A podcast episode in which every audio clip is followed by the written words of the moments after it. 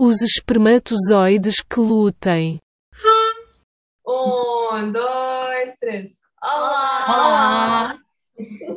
Então, hoje temos a nossa convidada, que é a Andrea Lourenço, é a minha prima, e uh, ela está aqui hoje porque, vamos, porque recorreu a técnicas de procriação medicamente assistida, tendo uh, nos dias de hoje um, um, um filho, é o Francisco, e uh, vai-nos falar um bocadinho da sua experiência e vai começar com a sua apresentação.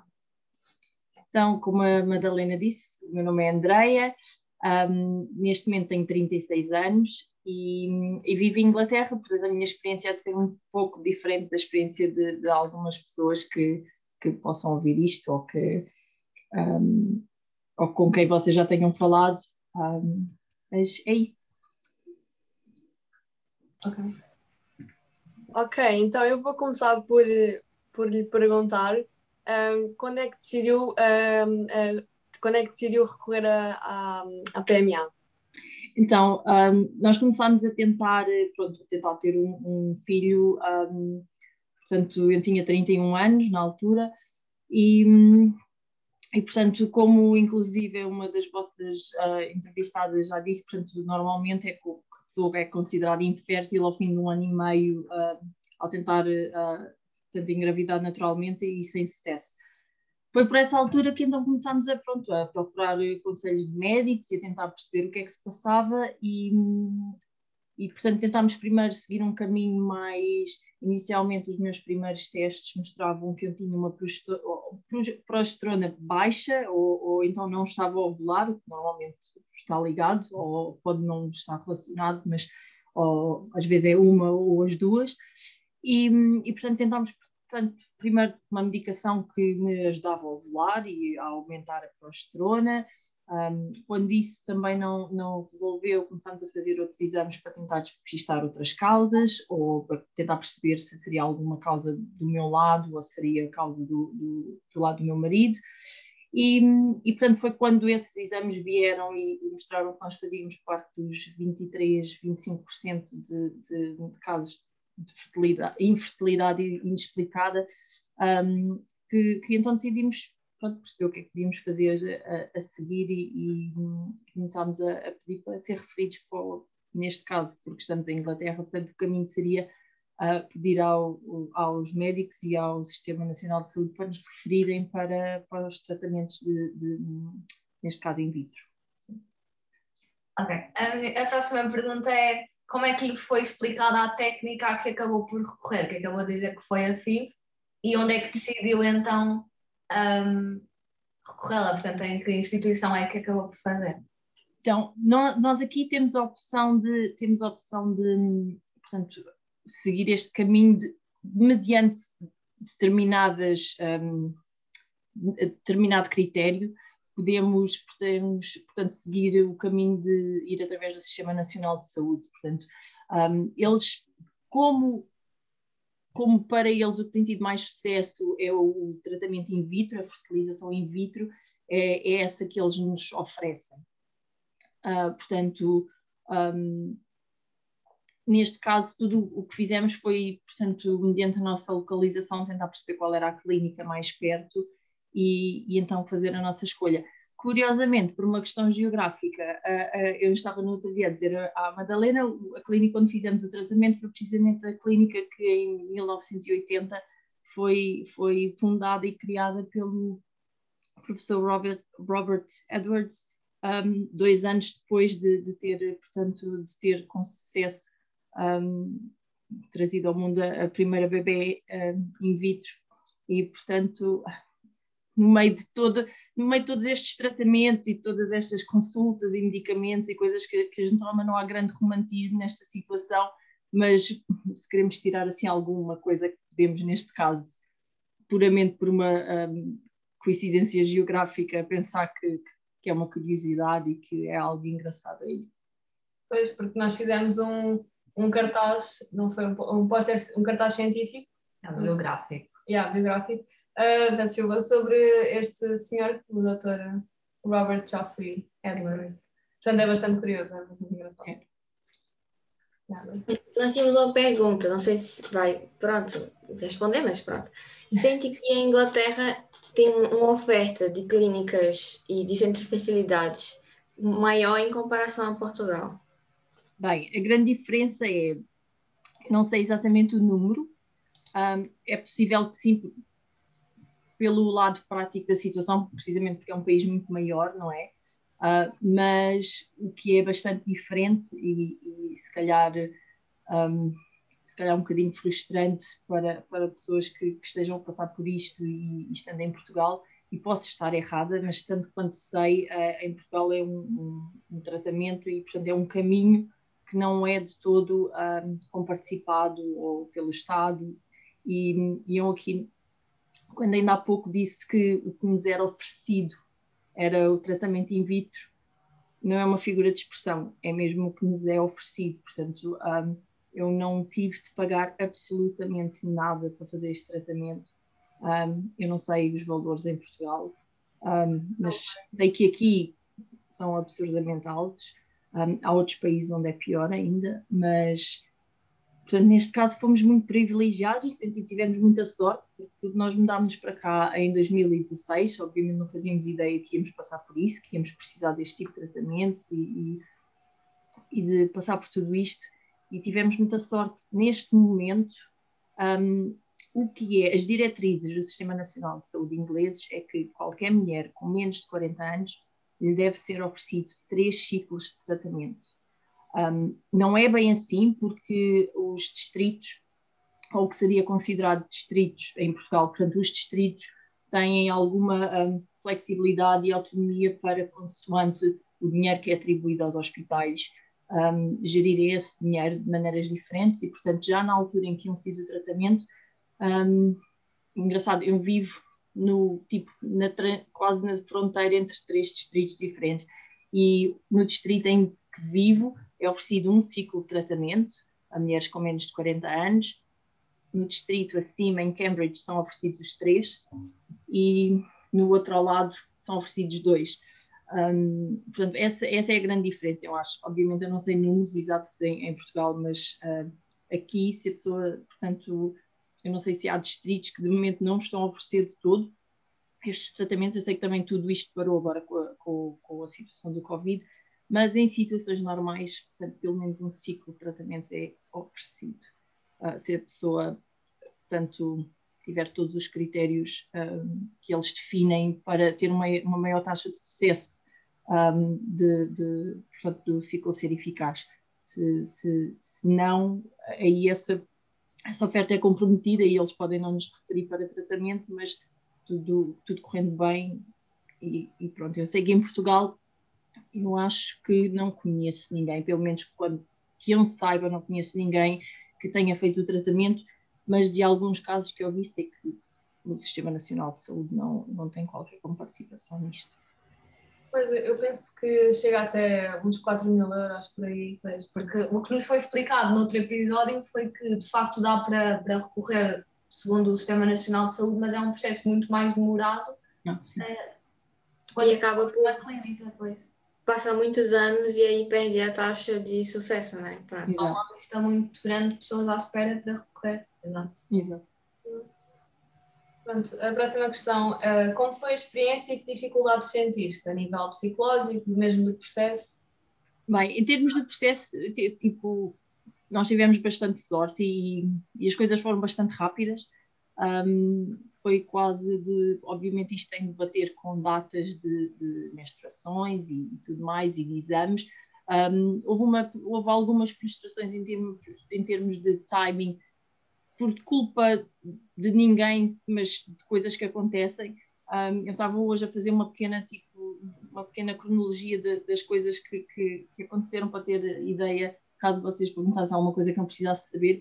E, e, e é engraçado porque eu própria já não me lembrava. Um dos atrasos que nós tivemos em iniciar o tratamento foi uma espera de seis meses, porque em 2018 já eu tinha feito todos os tratamentos e estava pronta para ser referida. Nós casámos no verão de 2018 e, e em 2018 estava em grande, portanto, nós agora não se compara ainda assim com o Covid, mas uma grande, o, portanto, o vírus do Zika vocês se lembram agora, portanto estava por todo o lado. E quando alguém começa este processo de tentar engravidar, há montes de coisas que inicialmente pensa que vai ser muito rápido e, e coisas parvas como ah, este mês não vou comprar calças novas, depois vão deixar de servir e de repente passam, passam um ano e dois e vocês estão à espera de comprar aquelas calças novas e percebem que andaram a empatar montes de coisas na vossa vida e Portanto, quando chegou 2018, nós olhámos para os mapas e para os sítios onde podíamos ir a seguir ao casamento e havia muito poucos sítios que não, que, que não estavam afetados pelo Zika.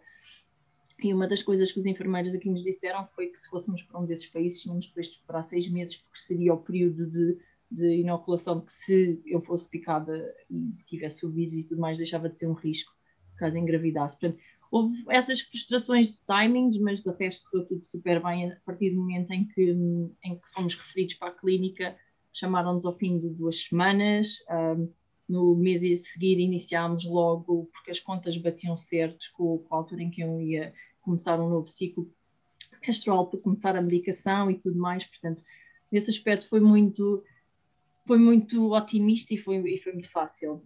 Psicologicamente, eu hoje de manhã estava a pensar nisto e lembrei-me assim, de uma comparação um bocado parva que, que nunca me tinha ocorrido, mas acho que qualquer pessoa que passe por um tratamento de infertilidade, seja qual for o fim, seja sucesso, não sucesso, mas mesmo que seja um caso de sucesso, é como se vocês atravessassem assim um, psicologicamente, não fisicamente, um, embora fisicamente também não seja muito fácil às vezes, psicologicamente é como atravessar assim um campo minado, mas vocês pisam todas as minas. Nenhuma vos mata, tipo, mas psicologicamente vocês atravessam aquele campo e, propósito ou não, vocês vão pisar todas as minas e vão chegar ao outro lado, seja qual for o fim, vai ser um bocado com o cérebro em papa, um, mas é, é difícil em várias situações. Eu estava a ouvir, eu ouvi alguns dos vossos episódios e, e obviamente estava hoje de manhã a ouvir o, o, o, episódio das perguntas e uma pergunta que vocês colocaram e, e bem, eu fiquei assim um bocado nervosa quando comecei tipo à espera da resposta, foi a questão da culpa. Um, não há culpa de ninguém, não é? Há tipo causa, pode haver causa, neste caso do meu lado, podia ser uma causa do lado do meu marido, mas a culpa nunca há de ninguém, mas eu acho que, que só posso falar por mim, mas e por outras mulheres com quem tenho falado, por muito bem informadas que nós estejamos e por muito que a gente saiba isso, um, sentimos sempre culpa, mas não seja porque sabemos que é um processo químico que vai acontecer no nosso corpo e não temos qualquer controle disso. E podemos fazer tudo o que está certo, podemos uh, reduzir certos alimentos, podemos não beber ou deixar de beber ou deixar de fumar ou não fumar ou pode fazer tudo bem e mas ao fim do dia a gente sabe que era algo que era suposto acontecer no nosso corpo e, e se nós não controlamos algo que se está a passar no nosso corpo tipo o que é que a gente controla não é e e portanto é complicado e, e é um caminho muito, por muito apoio que se tenha de família ou de amigos, a pessoa sente sempre um, um pouco sozinha, porque a maior parte das vezes não, não se conhece ninguém que esteja a passar pelo mesmo. E, e portanto, uma das coisas e uma das razões pelas quais eu disse à Madalena que estava super contente em, em, em fazer isto convosco é porque a minha posição, não sei se influenciada por morar aqui, nós não termos aqui família, ou simplesmente porque o faria de qualquer outra das, das maneiras, a minha posição sempre foi falar abertamente do assunto, portanto, quer no trabalho, quer com outras pessoas, obviamente não, não vinha ao acaso e de repente tipo, largava a bomba no ar, sabem, estamos a passar por isto, mas se, se, se era oportuno e se fazia sentido, eu falava sobre o, sobre o assunto, porque eu acho que, tal como tal como as perdas um, espontâneas da gravidez, as pessoas têm muito medo de falar do assunto. Eu acho que mais vezes porque incomoda os outros e a pessoa, tipo, a pessoa já não se sente bem e depois também tem medo de afetar os outros e de incomodar os outros e as pessoas não sabem o que dizer. E muitas vezes, muito que tentem, vão dizer a coisa errada. Mas um, mas eu sempre achei que falar sobre o assunto podia abrir algumas portas no sentido que certamente ia haver uma altura em que eu ia falar com alguém que estava a passar pelo mesmo ou que passou por algo semelhante e essa pessoa não se ia sentir tão sozinha, eu não me ia sentir tão sozinha e acho que é, ainda há muita ainda há muitas opiniões divergentes em relação ao sim, ao assunto, mas alguns, algumas razões por falta de algumas pessoas por falta de informação, outras pessoas por razões religiosas. Um, portanto, há, há, ainda é um assunto um pouco controverso em certos meios, e, e, portanto eu achei que falar sobre o assunto era o melhor, e para mim, psicologicamente, foi a melhor maneira de, de superar certas dificuldades e de e continuar. A nossa última pergunta é se o processo lhe trouxe alguma frustração ou correu relativamente bem. Correu bem, tivemos muita sorte. Uh, mais uma vez, as frustrações não tiveram, tipo, não foram causadas por ninguém em particular ou por nada. Um, as frustrações foram só aqueles timings que eu disse antes. E, e, e depois, no, quando eu fiz a, a recolha dos, dos óvulos para serem fertilizados, nós saímos da clínica super otimistas porque eu fiz uma colheita mesmo, mesmo boa, tipo, tinha, saí de lá, tínhamos 21 ovos e óvulos, óvulos, tínhamos 21 óvulos e tipo, e, e eram tipo, parecia excelente. Desses, desses 21 óvulos, só 9 foram fertilizados e portanto aí eu já sabia que havia uma, já sabia que ia sempre haver uma, uma descida relativamente grande uh, em relação a números, por tudo que tinha andado a ler e tudo mais. Um, e depois tivemos muita sorte, apesar de termos saído no dia em que fizemos a transferência do embrião, saímos de lá assim com muitos tipo mixed feelings, porque porque saímos, sabia, tínhamos uma transferência do, do, quinto dia, o que sabíamos que era, que era bom. Um, sabíamos que as, que, que as, probabilidades eram bastante maiores se, se, fizéssemos essa transferência ao quinto dia em vez de termos feito ao terceiro, mas tínhamos um único, tínhamos um único embrião para ser transferido. Portanto, no fim desses nove, quando nós fomos, quando nos uh, chamaram a dizer que tínhamos a transferência naquele dia, tínhamos três e também e estávamos bastante contentes porque uma das coisas a que tínhamos direito era, portanto, podíamos fazer um só ciclo, mas tínhamos direito a fazer uma transferência e tínhamos direito a congelar um embrião um, e neste caso saímos de lá a saber que era ou era aquilo ou era ou não era, portanto tínhamos um, um embrião que se tornou o Francisco, mas não havia mais embriões de reserva, portanto um, e, e, isso pronto também foi um bocado frustrante porque nós achámos que íamos sair da clínica super contentes, entusiasmados e saímos assim um bocado fixe, tipo, ok, o que é que nos espera agora? E depois, outra coisa que é bastante difícil, voltando um pouco aos, aos, aos, uh, tipo, aos, às dificuldades mais psicológicas, é um, as duas semanas a seguir a se fazer transferência são tipo duas semanas assim um bocado horríveis de espera, e portanto, nós sabendo que só tínhamos aquele embrião, portanto, também dificultou um pouco isso. Mas em termos do processo em si, portanto, como vocês estavam a dizer, pessoas em Portugal que esperam, esperam, esperam e portanto não conseguem ir pelo, pelo Sistema Nacional de Saúde, nós não tivemos essa experiência, porque tivemos bastante sorte e correu tudo nos tempos certos e, e correu bem, apesar de, obviamente, termos esperado sempre muito mais do que aquilo que queríamos inicialmente, mas um, por nós, não, não, não no sistema, e uma vez que, que estávamos no, portanto, a fazer o tratamento. Ah, mesmo para terminar, gostava de lhe perguntar que conselho é que deixaria alguém que esteja ou que venha a passar por este processo? Um, um pouco das coisas que eu já disse, eu acho que uma, uma se as pessoas se sentirem preparadas para isso, falar com, com as pessoas e se calhar às vezes inclusive dizerem que a pessoa não tem de responder, porque se calhar também há muita gente que tem medo de ouvir as tais coisas que eu estava a dizer que as pessoas vão dizer com melhor das intenções, mas que não vão ser as coisas certas.